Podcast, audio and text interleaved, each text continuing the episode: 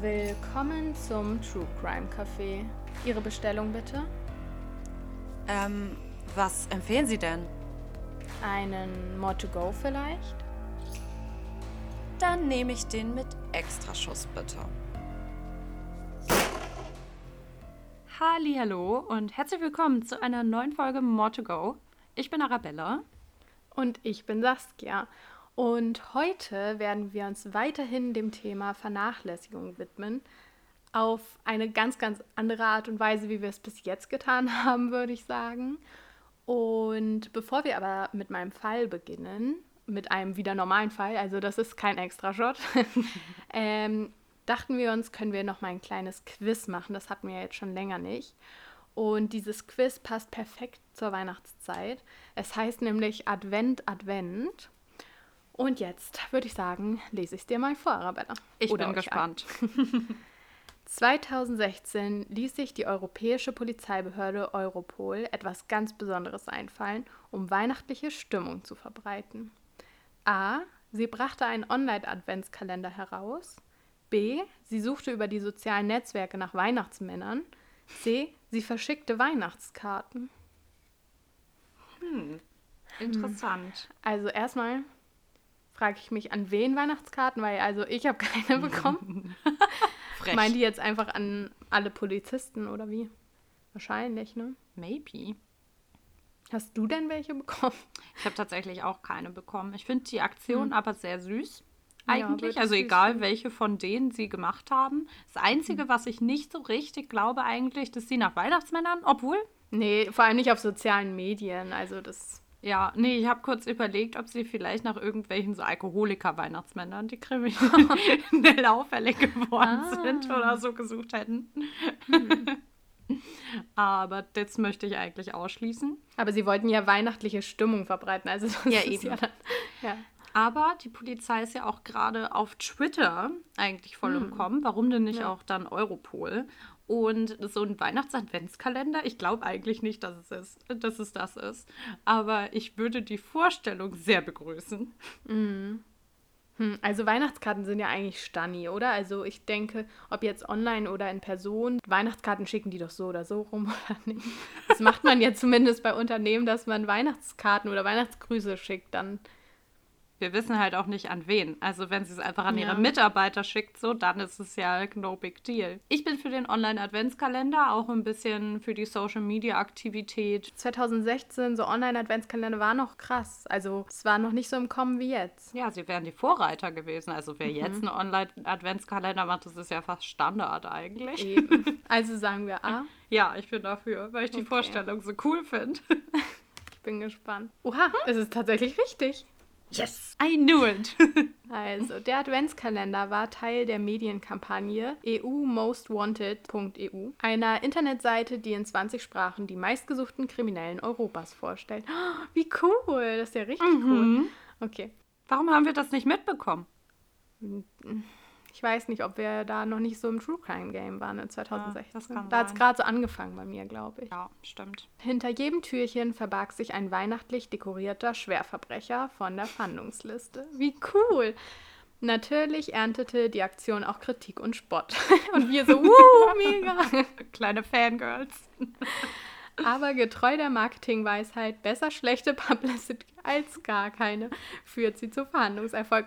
Arabella Spruch schlechthin. Das Sie so, ja, so oft. Selbst wenn wir mal Kritik kriegen, schlechte Publicity ist gute. Ja. 2017 schickte Europol ihrer Kundschaft, also ausgewählten Kriminellen von der Fahndungsliste, zur Ferienzeit virtuelle Urlaubsgrüße, um die Öffentlichkeit darauf hinzuweisen, dass Urlaubsziele auch bei flüchtigen Verbrechern beliebt sind.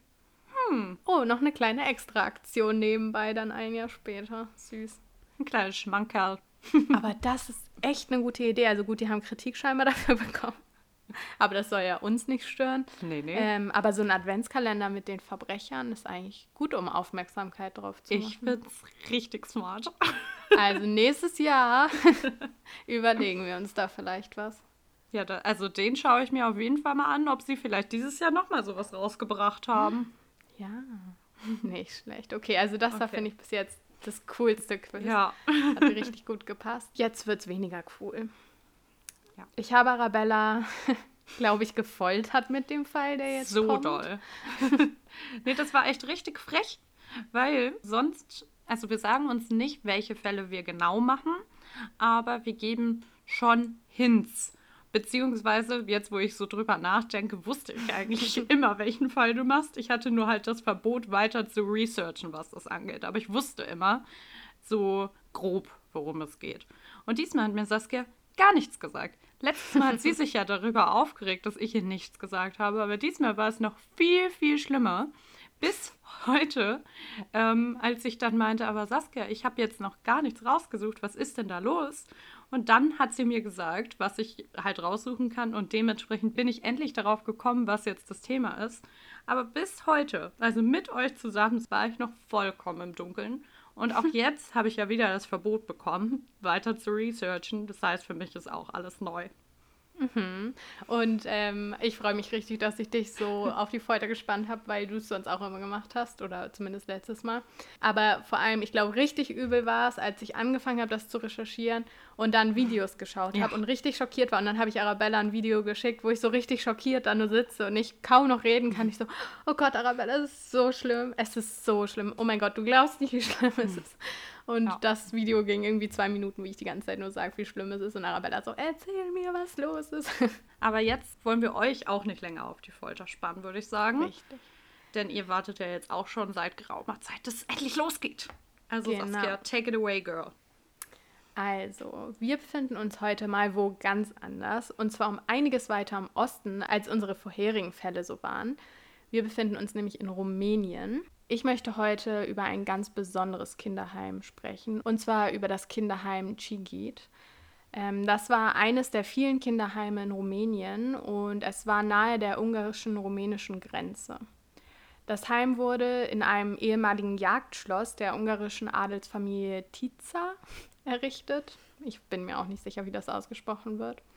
Es war auch später bekannt als Todeslager oder, was ich noch viel schlimmer finde, Wartesaal zum Jenseits.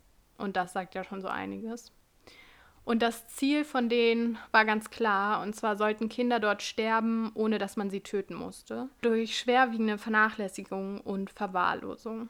Und um einen kleinen Vorgeschmack zu bekommen, was jetzt uns noch erwartet, die Ärzte haben teilweise sogar vorsorglich Totenscheine ausgefüllt, da sie so selten im Heim waren und genau wussten, was passieren wird. Die Bilder und Videos, die ich dann darüber auf YouTube gesehen habe, da gibt es zum Beispiel ein zehnminütiges Video von Spiegel, die sagen eigentlich schon alles. Also Arabella, das war auch der Punkt, wo ich dir dann danach dieses Video geschickt habe, wie schockiert und entsetzt ich einfach davon war. Mhm. Aber ich kann das ja jetzt schlecht zeigen. Deshalb versuche ich die Bilder, die ich gesehen habe, einfach mal in Worte zu fassen. Ähm, ich mache das jetzt mal ein bisschen aus einer anderen Perspektive, damit es noch ein bisschen klarer wird, wie es da aussah. Und zwar, als wenn du, der gerade zuhört, durch diese Räume geht, weil so ging es mir ja in dem Moment. Du kommst in ein kaltes, nach Ausscheidung und Verwesung riechendes Gebäude. Es sieht trostlos aus, alles ist grau, die Wände sind mit weißen Fliesen verkleidet. Der Raum, in den du trittst, ist voller kleiner Metallkrippen. Sie sind verrostet und verdreckt. In fast jedem Bettchen liegen zwei kleine Kinder. Die Kinder sind stark unterernährt, teilweise mit riesen Hungerbäuchen. Die meisten Kinder sind nackt, stark verdreckt und liegen oder sitzen in einer Pfütze aus Kot, Urin und Dingen, die man nicht mehr erkennen kann. Die Kinder weinen und schaukeln auffällig hin und her. Viele sind stark verhaltensgestört und schlagen sich immer wieder gegen den Kopf. Also nochmal kurz, da gab es tatsächlich auch ein Kind, was schon komplett blutig am Ohr war und an der Seite des Kopfes, weil es sich immer wieder geschlagen hat. Also richtig, richtig schlimm die Bilder. Die Kinder haben keinen Glanz mehr in den Augen, keine Freude. Man kann beinahe ihre Verzweiflung, ihren Hunger und ihren bereits aufgegebenen Lebenswillen sehen. Ihre Wangen eingefallen, die Zähne vergammelt oder ausgefallen. Ihre kleinen, ausgehungerten Körper sind übersät mit blauen Flecken und Wunden. Du willst weiter in den nächsten Raum. Eine schwere, weiße, verdreckte Tür öffnet sich. Es ist dunkel, die Fenster vernagelt. Du stehst im Isolator. Hier wurden die Kinder untergebracht, die komplett aufgegeben wurden. 15 kleine Kinder hocken, liegen oder stehen in diesem Raum. Der Boden unerkenntlich verdreckt. Drei heruntergekommene Gitterbetten ohne Matratze stehen aneinandergereiht im Raum. Die meisten Kinder hocken auf ihnen wie in einer Legebatterie von Hühnern. Es sind menschenverachtende Bedingungen, die man dort sieht. Und etwa sechs Kilometer vom Kinderheim entfernt liegt der Friedhof für die Opfer aus dieser Hölle. Es sind 137 Gräber. Ich finde es so schlimm. Ich muss kurz einmal intervenieren, weil, ach du Kacke. Mhm. Also das war mir nicht bewusst, dass das da so wirklich zuging. Ja, dadurch, dass die Menschen dann zum Glück darauf aufmerksam wurden, was in Chigit passiert ist, hat sich dann 1990 auch alles ein wenig verändert und zum Guten gewandt. Bevor ich aber richtig einsteige in die Hintergründe, erzählt Arabella jetzt erstmal, was in Rumänien zu der Zeit meines Falles so vor sich ging und was der Nicolae Ceausescu aus Rumänien gemacht hat, beziehungsweise auch, was er mit dem Fall zu tun hat. Ja, Arabella, leg doch mal los. Also es ist mir eine richtige Ehre, denn kleiner Fun fact, wir hatten zwischendurch mal überlegt, ob wir einen historisch, einen historisch beeinflussten True Crime Podcast starten wollen. Und deswegen ist das eigentlich hier genau mein Traum von einer Folge. Wir reden jetzt nämlich erstmal noch mal ein bisschen über den Nicolae Ceausescu, den ehemaligen Diktator und Vertreter des Kommunismus in Rumänien. Sagen wir jetzt einfach mal so, er hätte mit seiner Vergangenheit eine eigene True Crime Folge in unserem Podcast verdient, wenn man das mal genau nimmt. Er ist nämlich am 23.01.1918 geboren in einer Bauersfamilie und hatte ganze acht Geschwister und entschloss sich dann, eine Lehre zu beginnen als Schuhmacher und kam dann dort das erste Mal mit der kommunistischen Ideologie in Kontakt, weil sein Lehrmeister Anhänger der rumänisch-kommunistischen Partei war. Und deswegen beschloss er dann selber auch 1932 dort beizutreten, obwohl die Kommunistische Partei in Rumänien damals noch illegal war, muss man dazu sagen. 1932 war er ja 14 Jahre alt und kurze Zeit später hatte er aufgrund seiner Parteiarbeit, also zum Beispiel das Verteilen von Flugblättern, auch dann das erste Mal Kontakt schon mit der Polizei, weil es ja wie gesagt eine illegale Partei war, die er da vertrat. Er war nämlich gegen den damaligen König Carlos II. und kam dann auch schließlich öfter mal ins Gefängnis. Nach einem Regierungswechsel 1940 wurden politische Gegner nämlich auch systematisch verfolgt und so dementsprechend dann auch Nicolae Ceausescu, der daraufhin dann wieder mal ein Jahr ins Gefängnis kam. Doch nach seiner Freilassung nahm seine politische Karriere endlich ein bisschen Fahrt auf. Zuerst leitete er eine Jugendgruppe der Kommunisten, wurde dann auch dort eines der hohen Tiere, sage ich einfach mal. Und 1946 bekam er schließlich sogar einen Sitz in der Großen Nationalversammlung. Den behielt er dann auch bis zu seinem Tod. Jetzt machen wir erstmal so einen kleinen zeitlichen Sprung. Tatsache ist, dass ähm, Nicolae Ceausescu immer mehr politische und kommunistische Arbeit auch leistete und sich da immer weiter hocharbeitete und auch vor allem viele Leute, die in der Partei ein großes Ansehen genossen, dass er sich mit denen anfreundete.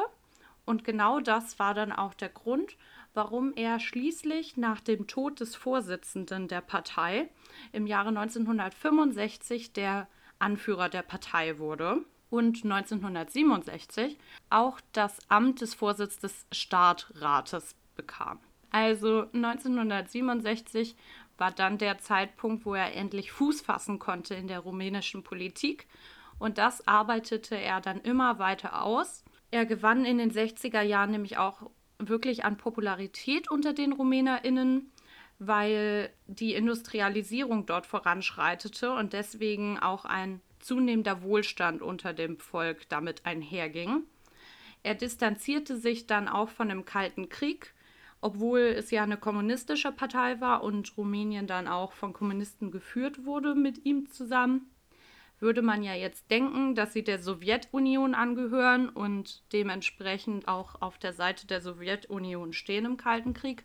Aber er wollte eher ein, eine neutrale Partei dabei sein und hatte dann auch gute Beziehungen zu den USA, was dem Volk sehr gefiel und weswegen sie ihn auch unterstützten. Und dann Anfang der 70er Jahre, also 1971, reiste er schließlich einmal nach China und Nordkorea und lernte dort den dort praktizierten Personenkult kennen. Ähm, falls euch der Personenkult nicht sagt, das ist einfach eine übermäßige Verehrung von einer Person, also eine richtige Verherrlichung von einer politischen Figur. Und das fand er so toll in China und in Nordkorea, dass er sich dachte, das brauchen wir auch in Rumänien. Und als er dann 1974 zum Staatspräsidenten gewählt wurde, fasste er den Entschluss, das auch in Rumänien zu praktizieren. Und so fing dann auch das Grauen in Rumänien so ein bisschen an, weil er sich langsam, aber sicher, so dass es keiner mitbekam, eine stalinistische Diktatur aufbaute. Er ließ sich den Führer nennen und Loblieder über sich schreiben und um alle Kritiker klein zu halten, besetzte er wichtige Ämter mit einfach diversen Familienmitgliedern. Auch seine Frau unterstützte ihn sehr und spielte eine große Rolle beim Schaffen des Personenkultes. Also sie dachte sich dann aus, dass sie einfach diverse Doktortitel in der Chemie hätte oder irgendwelche anderen akademischen Qualifikationen und nannte sich selbst die liebende Mutter des Staates und beide ließen sich dann feiern. Er führte so dann auch die Familienpolitik ein. Und da hat Saskia noch mal ein paar Insider-Infos zu. Genau, also erstmal ganz kurz, was ist denn da passiert? also, ich finde es immer wieder unglaublich zu hören, was eine Person wirklich machen kann. Also, natürlich stehen da noch ganz viele andere Personen dahinter, aber es kommt schon irgendwie hauptsächlich von einer Person und das ist so übel. Also, immer wieder. Aber gut, ähm, zur Familienpolitik. Er hat nämlich 1970 einen Plan geschmiedet. Und zwar wollte er die Einwohnerzahl des Landes in die Höhe treiben. Und wie stellt man das am besten an? Man erlaubt den Menschen keine Verhütung mehr zu verwenden und auch nicht mehr abzutreiben. Diese Regel galt für Paare mit weniger als fünf Kindern und wenn man sich daran nicht hielt, dann drohte einem die Freiheitsstrafe. Es wurden selbst Mütter in Not oder erkrankte Mütter dazu gezwungen, ihre Kinder auszutragen. So, und an was erinnert uns das jetzt bloß, Arabella? Es ist ein Thema, was alle meine Freunde schon ein bisschen nervt. Saskia jedoch ist hier auch ganz excited, denn wir suchten gerade oder haben gerade eine ganz, ganz tolle Serie gesuchtet mit dem Namen Handmaid's Tale. Mhm. Und ohne jetzt allzu viel spoilern zu wollen, weil ich finde, dass die Serie am besten ist, wenn man es so macht wie ich, nämlich ganz unwissend da reingehen. Aber man kann Parallelen erkennen, möchte ich hier nur genau. einfach sagen.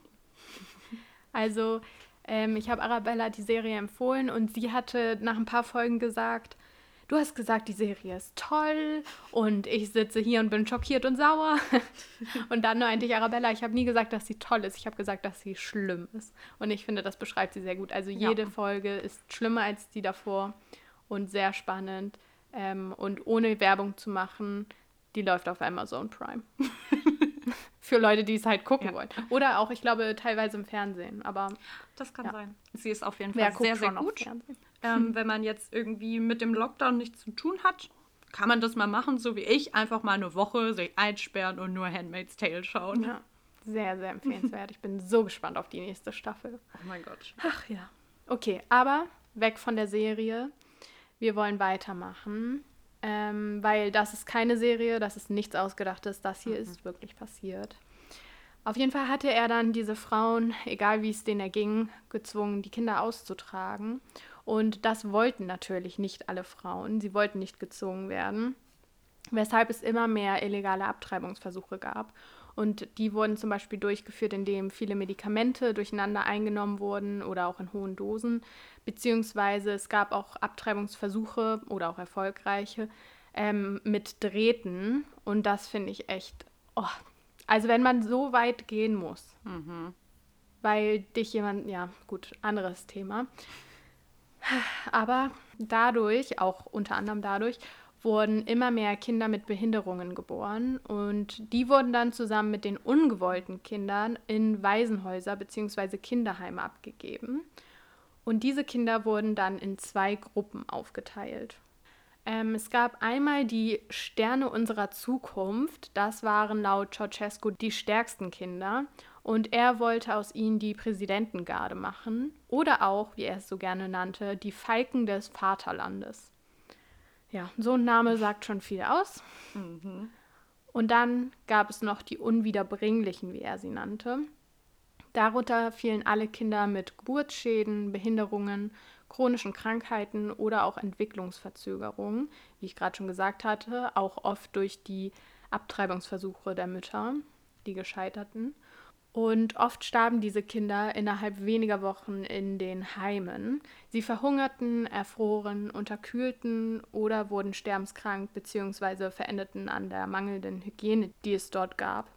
Und es war damals tatsächlich leider ziemlich normal, Menschen mit Behinderungen so stark zu diskriminieren. Es ist immer wieder so, dass ich hoffe, wenn wir Sachen machen, die weiter in der Vergangenheit liegen, dass wir sagen können, und jetzt ist es nicht mehr so, und es ist auch nicht mehr so, wie es damals war, zum Glück. Aber auch heute sehen wir ja noch, dass das Thema nicht ganz beendet ist mit dieser Diskriminierung. Ähm, natürlich nicht mehr in dem Rahmen, wie es damals war, aber immer noch viel zu sehr. Und Arabella, du fragst dich jetzt bestimmt, was das für Kinderheime waren. Auf Chigit, so richtig aufmerksam, wurden die Leute erst 1989 zum Sturz von Ceausescu. Denn danach wurde das Heim von westeuropäischen Journalisten entdeckt. Und die Journalisten fanden in dem von außen so prunkvollen Schloss unzählige vernachlässigte und verwahrloste Babys und Kinder. Ich hatte darüber ja. auch schon ein bisschen was gelesen, also bevor du mir gesagt hast, dass es darum geht, wie man das hier irgendwie unterstützen kann, beziehungsweise er nan, also er hat die ja wirklich eingeführt, bewusst eingeführt. Mhm. Und dementsprechend weiß man ja auch, was da passiert. Und dass das jemand wirklich vor allem als Staatsoberhaupt, der sich da sonst so feiern lässt und irgendwelche Loblieder über sich singen lässt, so jemand das unterstützen kann, ich finde es unmenschlich. Ja, also wie du nach deinen Worten gerade ringst, ging es mir ja auch, als ich dir dann das Reaktionsvideo auf diese Videos geschickt habe. Also man weiß einfach nicht, was man dazu sagen soll. Und wie gesagt, wer da Interesse dran hat, beziehungsweise einfach auch mal sich diesen Gefühlen hingeben möchte, schaut diese Videos auf YouTube oder so. Die sind nur zehn Minuten teilweise lang. Es gibt da nicht so richtig lange Videos zu, zum Glück. Ich glaube, mehr würde ich auch nicht aushalten. Ähm, aber das ist so schlimm, was man da sieht. Also das Kinder so behandelt werden können, selbst wenn es da nur sechs Pfleger gibt oder sechs Betreuer, dass die so das mit anschauen können und das unterstützen können. Ich finde das so schlimm. Hast du ähm, Berichterstattungen von den PflegerInnen gehört? Also weißt mm. du, wie die dazu standen, ob die das unterstützt haben oder ob sie eigentlich versucht haben, das Beste draus zu machen? Ja, also da kommt gleich noch ein bisschen zu, okay. auf jeden Fall. So, weiter in der Geschichte. Im Frühjahr 1990 sollte dann zum Glück alles eine Wendung nehmen. Auch der Name ist mir unklar. Pavel Orser, Orker, weiß ich nicht genau, war ein Kinderarzt und wurde fortan auch der neue Heimleiter von Chigit. Er äußerte auch ganz klar die Meinung, dass nicht nur das System in Rumänien an dieser Situation schuld war, sondern auch die HelferInnen, die dort weggeschaut bzw. sogar aktiv zur Kindesmisshandlung beigetragen haben. Und Arabella, genau jetzt ist der Moment, wo wir darüber nochmal reden können. Es kommt jetzt eine harte Frage. Und ich glaube, die kann man auch nicht so richtig klar beantworten. Top. Also ich kann mir die auch nicht so ganz okay. klar beantworten. Aber ich will zumindest mal deine Sicht dazu hören.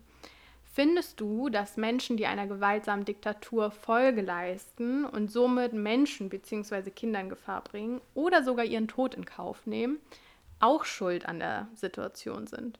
Oder würdest du alleinig dem Diktator der Gewaltherrschaft die Schuld geben?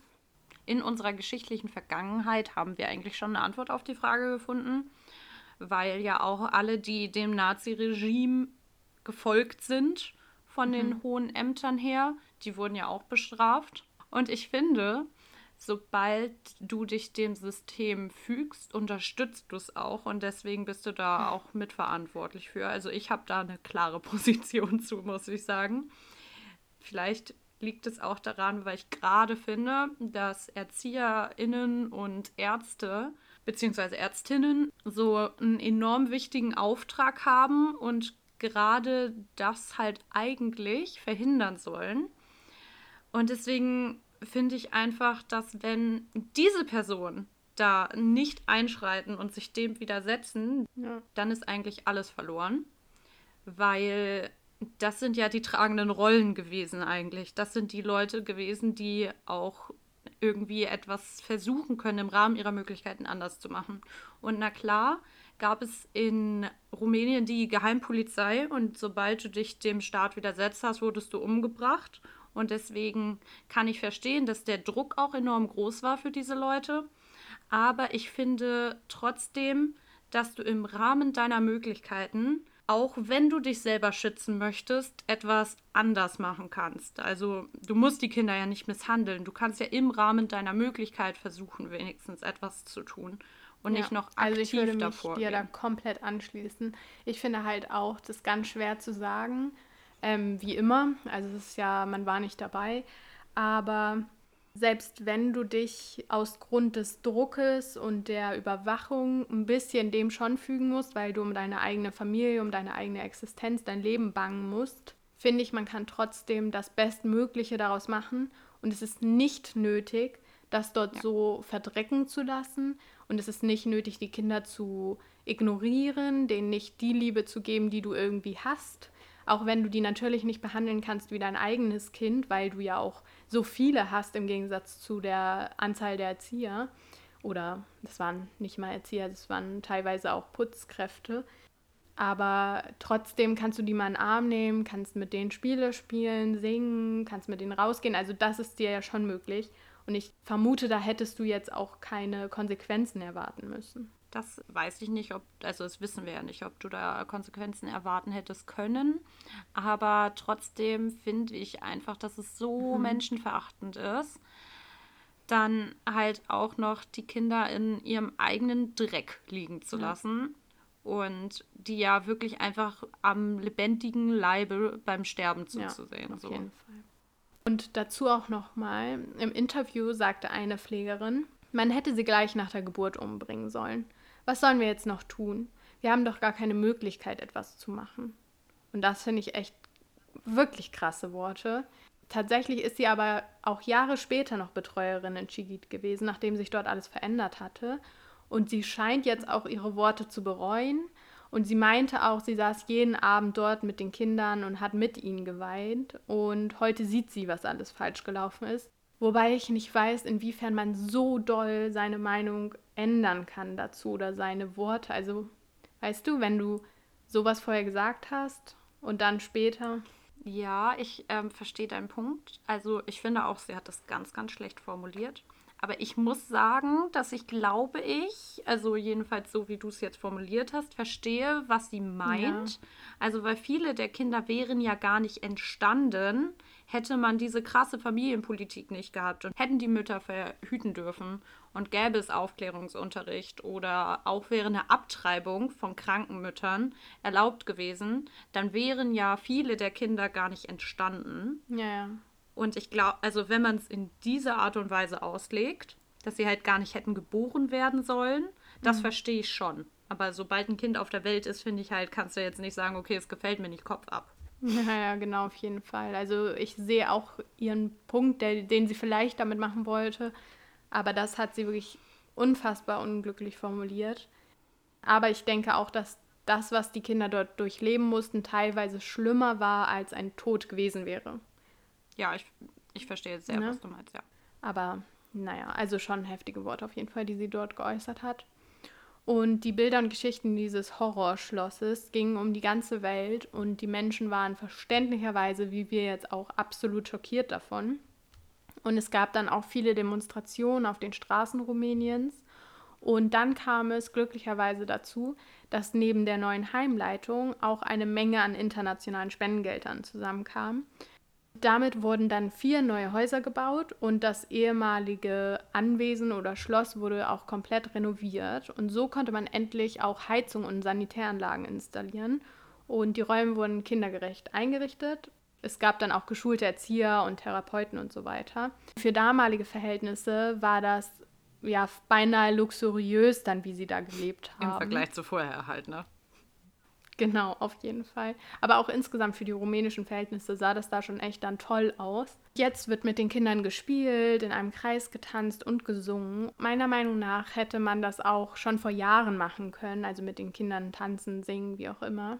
Aber das Personal hat halt an ihren Diktator schon irgendwie geglaubt und der hatte diese Kinder ja als verloren abgestempelt und sah die damit als Zeitverschwendung. Die sollten dort ja einfach sozusagen nur sterben. Und daran haben sich dann seine Anhänger, also auch das Personal, gehalten. Mittlerweile sieht es aber, wie gesagt, ganz anders aus. Ähm, neben dem Heim gibt es jetzt auch eine Grundschule und in der sind sowohl die Heimkinder als auch die Kinder aus der Nähe. Die lernen dort zusammen. Und was erstaunlich ist, so nur von den Bildern kann man die kaum noch unterscheiden. Ich finde es immer wieder erstaunlich, bei jedem Fall, den wir bis jetzt hatten, dass die Kinder einfach so unglaublich viel Kraft haben und immer wieder schaffen, irgendwie am Leben teilzunehmen und wieder, ja, einfach wieder Spaß am Leben zu haben und wieder sie zu sein. Also das finde ich wirklich unglaublich. Ich glaube, wenn Erwachsenen sowas passiert, die nehmen das ja auch nochmal ganz anders wahr, die würden dann viel länger für brauchen, um da wieder rauszukommen aus dieser Situation. Ich glaube halt, dass Kinder so eine starke Resilienz haben, weil sie es nicht anders kannten. Weißt du, sie sind ja so groß geworden und für die gab mhm. es vorher gar nichts anderes. Und als sie dann das gelernt haben, wie es besser ist, waren sie einfach glücklich ja. und dankbar. Und Erwachsene wiederum haben ja schon vieles erlebt und wissen, also haben ja. eine bestimmte Erwartungshaltung. Und wenn ihnen das dann genommen wird, dann ist es, glaube ich, noch, also nicht schlimmer, aber dann können sie schlechter damit umgehen. Ja, ja, wahrscheinlich. Und es ist aber natürlich trotz der Bilder ganz, ganz klar, dass sie vielleicht nach außen hin jetzt scheinen wie die anderen Kinder, aber seelischen Schaden haben sie auf jeden Fall davon getragen. Und diese extreme Vernachlässigung wird womöglich für immer ein Teil von ihnen sein und auch bleiben in der Zukunft. Die Kinder, die damals von den Psychiatern des Regimes als untherapierbar eingestuft wurden und weggesperrt wurden, lernen nun lesen und schreiben in der Einrichtung. Aber damit das überhaupt erstmal alles möglich war, mussten sie von Grund auf alles wieder neu lernen. Und es gab dann ein Team aus Sozialarbeitern, Psychologen, Logopäden, Physiotherapeuten und Betreuern, die Kindern sogar ganz, ganz banale Dinge beibrachten, wie zum Beispiel, wie wäscht man sich, wie geht man über eine Straße, wie kann man einkaufen gehen und insgesamt, wie agiert man überhaupt mit anderen Menschen. Also das war denen natürlich nicht klar, weil sie in so einem Horrorhaus da aufgewachsen sind und das alles überhaupt nicht erleben konnten, wie es normale Kinder in diesem Alter lernen würden. Und jetzt möchte ich nochmal einige dieser Schicksale näher mit euch anschauen und werde einige der Kinder, die schon als verloren geglaubt waren, vorstellen. Wir fangen an mit der kleinen Renata. Sie war damals drei Jahre alt und auf den Aufnahmen, die man sieht, hat sie einen ganz, ganz kahlen Kopf. Obwohl es da so schlimm zuging, hat sie noch ein kleines Lächeln auf den Lippen. Und sie wurde komplett aufgegeben. Man sagte, sie würde nie widersprechen lernen können. Doch fünf Jahre später erkennt man sie dann kaum wieder. Sie hat mittlerweile kurzes, dickes, braunes Haar und ihre Wangen sind leicht rosa und sie singt fröhlich vor sich hin. Sie ging nach diesen fünf Jahren schon wieder in die Schule und besuchte dann die zweite Klasse und war sogar Klassenbeste in Mathe. Und ich rede jetzt bei dem Ausgang der einzelnen Schicksale meistens in der Vergangenheit, da man circa 1995 das letzte Mal so richtig erfuhr, was mit den Kindern aus Shigit passiert ist. Es gab dann auch teilweise noch zwischenzeitlich ein paar andere Informationen, aber 1995 war halt das letzte Mal, wo man so wirklich erfuhr, was dann passiert ist mit den Kindern. Jetzt kommen wir zum nächsten, und zwar Robert. Er war 1990 vier Jahre alt und stand wirklich kurz vor dem Tod. Er wog nur noch acht Kilogramm und das ist so viel wie circa ein sieben Monate altes Baby. Echt schlimm. Also ist ja ein bisschen auch wie in den anderen Fällen. Es dauerte tatsächlich ein Jahr, bis er überhaupt wieder richtig zu Kräften kam. Und einige Jahre später sieht man dann auch, dass er zwar immer noch ein bisschen kleiner als die Gleichaltrigen in seiner Schule sind, aber auch er wirkte tatsächlich sehr, sehr glücklich auf den Aufnahmen und singt mit seinem Mitschüler in der Klasse russische Lieder zum Beispiel vor. Und auch der hat tatsächlich ein ganz, ganz neues Leben einfach begonnen. Dann kommen wir zu Tiberius. Er war damals sieben Jahre alt, also schon etwas älter und verweigerte lange Zeit komplett das Essen. Und das war ziemlich ungewöhnlich, wenn man bedenkt, dass das für die meisten Kinder das absolute Highlight des Tages war, weil nichts anderes kam an dem Tag, was gut war für die. Doch er hatte scheinbar einfach schon mit dem Leben abgeschlossen. Sein Vater war ein Alkoholiker und seine Mutter geistig zurückgeblieben, sodass sie nie richtig auf ihn aufpassen konnten und sich um ihn kümmern konnten. Also wurde er, wie viele andere Kinder auch, zum Sterben nach Chigit geschickt. Er fing gegen alle Erwartungen trotzdem an zu laufen und konnte sogar wieder richtig lachen. Aber trotzdem merkt man auch fünf Jahre später immer noch, dass er ein sehr, sehr schweres Schicksal erlitt. Er konnte immer noch nicht richtig sprechen und nach einigen Jahren erblindete Tiberius dann auch. Vor nun elf Jahren starb er dann tatsächlich an den Spätfolgen seiner grausamen Vergangenheit. Ein weiteres Kreuz auf dem Friedhof mhm. der verstorbenen Heimkinder. Nun kommen wir zur zwölfjährigen Angela. Und sie galt zu der Zeit von Chigit als besonders aggressiv und wurde tagsüber in einen kleinen Zwinger gesperrt. Also wer schon mal im Tierheim war und die Hunde dort gesehen hat und die bemitleidet hat, denen geht es noch gut im Gegensatz mhm. zu Angela. Und das finde ich schon übel, weil ich bin schon im Tierheim fast jedes Mal vorm Wein. Aber gut. Sie bekam nur ranzigen Brei und abends spritzten Pfleger ihr Psychopharmaka. Also es gab da Antidepressiva oder Beruhigungsspritzen. Ähm, und das taten sie nicht nur bei Angela, fast alle Kinder bekamen immer diese Antidepressiva und so weiter, damit die halt einfach ruhig bleiben und man sich möglichst wenig um die kümmern musste. Weil Angela nicht wusste, wie sie sich anders helfen konnte, bewarf sie die Betreuerin immer wieder mit Kot. Und das führte erst recht dazu, dass sie sie als aggressiv einstuften und sie halt immer wieder einsperrten. Ein paar Jahre später lebt sie noch immer im jetzt renovierten Heim und kommt beinahe ganz alleine zurecht. Also sie kann mittlerweile selber Entscheidungen treffen, selbst ihr Bett machen, Zähne putzen, Klamotten heraussuchen und hat mittlerweile auch eine Passion im Kochen und Nähen gefunden. Ja, man erkennt von außen kaum noch, dass sie, wie gesagt, das alles erlebt hat, aber innerlich wird immer wieder klar, dass da doch noch was dahinter steckt. Und das merkt man auch bei vielen Kindern. Also zum Beispiel einer riecht immer an seinem Essen vorher, weil er Angst hat, dass es Kot ist, sozusagen, weil er in diesen Räumen war und er damals einfach nur am Geruch unterscheiden konnte, ob das gerade Essen für ihn ist oder Kot, der am Boden liegt. Oh mein Gott. Also sowas sieht man oder dass ein Kind seinem Sitznachbar immer wieder das Essen klaut oder dass die Kinder immer noch halt stark verhaltensgestört sind. Ja, also das ist ganz, ganz schlimm einfach anzusehen, was denen da angetan wurden. Und die meisten Kinder, die dort waren, die waren halt nur behindert oder nur geistig zurückgeblieben, weil die dort lebten. Also die sind dorthin gekommen und waren gesund und sind krank geworden durch halt diese Umstände.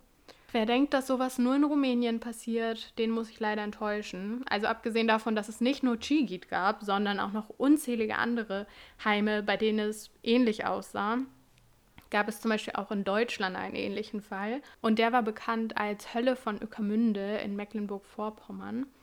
Ich habe mir da auch Videos zu angeguckt. Das ist schon noch ganz, ganz anders als jetzt dort aber halt auch nicht viel besser. Da war es vielleicht ein bisschen sauberer oder die Leute haben sich mehr darum gekümmert, aber so diese Art, wie man die Leute behandelt, wie man sie wegsperrt, wie man sie wirklich als komplett außerirdische, muss man ja schon fast sagen, behandelt. Also das ist da genau das gleiche gewesen. Auch teilweise die Aussagen von den Ärzten, so ja, die kann man nur wegsperren, die sind nichts wert, sowas alles. Das ist hier ein Verrücktenhaus, solche Worte kamen dann halt, das finde ich wirklich richtig schlimm. Ich finde das auch richtig, richtig krass, was damals gemacht wurde, vor allem mit ja geistig und körperlich zurückgebliebenen Kindern. Also ich finde, darüber müssen wir auch irgendwann noch mal eine Folge machen, was da teilweise mhm. auch ärztlicherseits an Versuchen und so an denen praktiziert wurde. Ich finde es ja. so schlimm einfach, wie Leute aufgrund ein paar Defizite halt schon fast wie Tiere oder wie du gesagt hast, Außerirdische dann behandelt werden.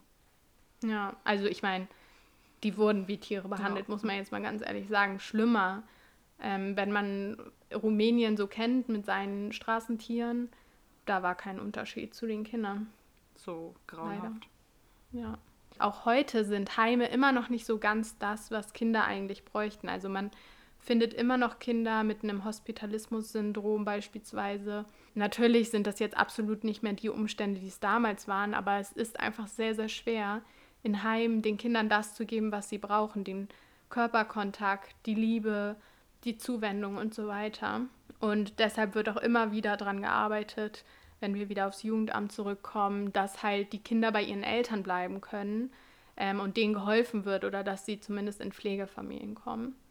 Wie man halt jetzt an den Geschichten der Kinder auch sieht, hat die Zeit nicht alle Wunden geheilt und ein Grund mag vielleicht auch das nicht vorhandene Urvertrauen der Kinder sein. Da erzählt Arabella jetzt, glaube ich, noch mal ein bisschen dazu, weil da bin ich auch drüber gestolpert, ähm, dass das ein Punkt ist, der Kinder wirklich ganz doll verändern kann, wenn sie so etwas nie erleben. Genau, das Urvertrauen, ähm, da gibt es so aus der Psychologie zwei verschiedene Ansätze. Ich beziehe mich jetzt vor allem auf den der Psychoanalyse. Wer Freud kennt, der weiß ungefähr, was es mit der Psychoanalyse auf sich hat. Und zwar wird nämlich das Urvertrauen eigentlich im sehr frühen Kindesalter, also wirklich schon in der Krippe, kurz nach der Geburt entwickelt und dann weiter fortgeführt. Basiert auf einer verlässlichen, durchgehaltenen und vor allem auch einer liebenden und sorgenden Zuwendung von Dauerpflegepersonen. Also das sind jetzt meistens die Eltern, aber es können natürlich auch Pflegerinnen übernehmen. Das Urvertrauen entsteht aus einer positiven Erfahrung, dass auf die persönlichen Bedürfnisse eingegangen wird. Also wenn ein Kind Hunger hat und kein Essen bekommt, dann wäre dieses Urvertrauen beispielsweise gestätigt. Oder wenn es weint und die Mutter das Kind wirklich über lange Zeit und durchgehend ignoriert, dann wäre auch dieses Urvertrauen halt nicht aufgebaut worden bei den Kindern. Ein Neugeborenes ist ja auf die Versorgung von irgendwelchen Pflegepersonen angewiesen und baut deswegen ein Misstrauen auf, wenn das nicht erfüllt wird. Ein Kind soll dabei beides kennenlernen. Also es soll sowohl kennenlernen, damit es halt nicht im umgangssprachlichen Gebrauch verzogen ist, wie es ist, auch mal eine Minute auf die Mutter zum Beispiel jetzt warten zu müssen. Aber das Vertrauen soll auf jeden Fall immer überwiegen. Dafür sind besonders Körperkontakt und auch Liebe wichtig, sowie Geborgenheit, Sicherheit, aber auch die regelmäßige Nahrungszufuhr. Also einfach die Grundbedürfnisse.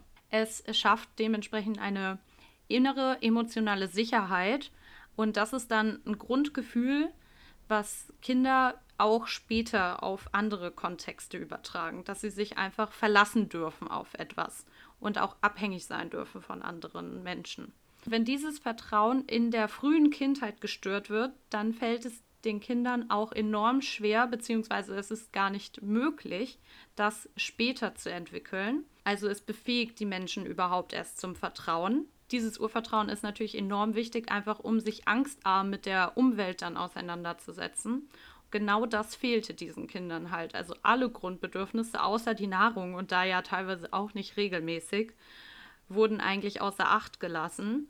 Und deswegen entwickeln viele Kinder dann sowohl Angststörungen als auch ähm, Bedrohungsgefühle und auch so ein allgemeines Hilflosigkeitsgefühl, was sich dann auf verschiedene Arten äußern kann. Wenn sie besonders klein sind, dann entsteht erstmal so eine Art Abwehrreaktion. Zum Beispiel hast du ja erzählt, dass die eine immer mit Kot geworfen hat. Und das ist einfach, weil sie sich anders nicht zu helfen wusste in dem Moment oder auch wenn sie dann vermehrt weinen, dann ist es ja eigentlich eher in der Hoffnung, dass halt auf ihre Bedürfnisse eingegangen wird. Aber der Folgeschluss war dann, dass noch weniger auf sie eingegangen wird, weil sie dann als lästig und schwierig empfunden wurden. Aber genau das ist eigentlich das, was sie dann in dem Moment gebraucht hätten. Ja, und äh, um nochmal auf dieses Thema Weinen einzugehen, der eine Arzt hat gesagt, die mussten auch erst lernen, wieder richtig zu weinen, um dann lernen zu können, wieder zu lachen. Und ich habe das schon öfter gehört, wenn Kinder misshandelt werden und vernachlässigt werden, dann weinen die teilweise lautlos. Also weil die halt merken, dass sie, wenn sie laut weinen, eine Belastung sind, dann geschlagen werden oder ignoriert werden. Und deshalb ist das auch ein Zeichen für Misshandlung, wenn Kinder halt lautlos oder gar nicht weinen, obwohl sie es eigentlich tun sollten, weil wie auch immer, ne, deren Bedürfnisse nicht erfüllt werden, denen vielleicht die gezwickt werden oder irgendwie sowas, das ist auch so ein Test, den man machen kann. Richtig schlimm. Ja, auch voll. Ja, also dieses Urvertrauen hatten die auf jeden Fall nicht. Und ähm, da sieht man erstmal, wie wichtig das auch ist. Es wird ja jetzt auch immer mehr darauf geachtet, dass Kinder direkten Hautkontakt nach der Geburt haben. Und das hat ja auch ganz, ganz viel damit zu tun. Ich kann es mir einfach nicht vorstellen, wie man so zu Kindern sein kann, selbst wenn du in so einem harten Regime leben musst. Ich könnte die Kinder nicht anschauen und denen sowas antun oder beziehungsweise das ignorieren, was da passiert. Ja. Ich finde es einfach so schlimm. Ich finde es vor allem krass, wie du der Überzeugung sein kannst, dass es das Richtige ist, was sie gerade tun. Ja, eigentlich müssten doch alle Alarmglocken bei dir angehen, vor allem als erwachsene, vor allem Frau, will ich jetzt mhm. sagen, mhm. Weil du ja evolutionär schon ganz anders auf das Kinderweinen beispielsweise reagierst. Insgesamt haben ja Babys auch diesen Süßheitsfaktor, diesen Welpenschutz. Ja. Das ist ja nicht ohne Grund so, dass zum Beispiel die so süß aussehen. Also das ist ja, damit du dich um die kümmerst, damit du Mitleid hast mit denen, wenn die weinen oder so und dass sie das einfach so ausschalten konnten, scheinbar. Das mhm. ist wirklich unfassbar. Ich finde es auch richtig schlimm.